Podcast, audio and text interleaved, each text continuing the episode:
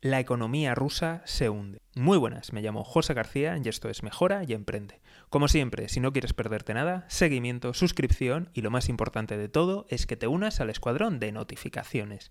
Dejo los links en la descripción. Parece que las sanciones internacionales han dado de pleno en el ala de flotación de la economía rusa. En un solo día el rublo se ha desplomado más de un 30% y además el Banco Central ruso ha tenido que más que duplicar los tipos de interés, pasando del 9,5 al 20%.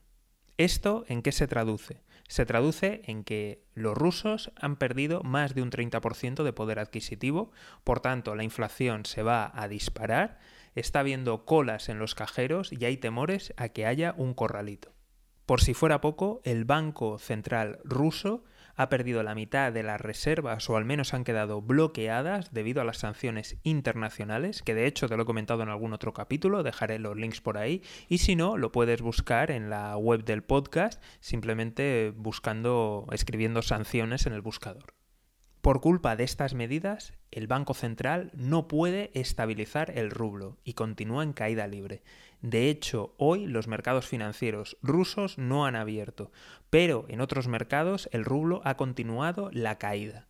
Como siempre, si no quieres perderte nada, seguimiento, suscripción y lo más importante de todo es que te unas al escuadrón de notificaciones. Nos vemos aquí en Mejora y Emprende. Un saludo y toda la suerte del mundo.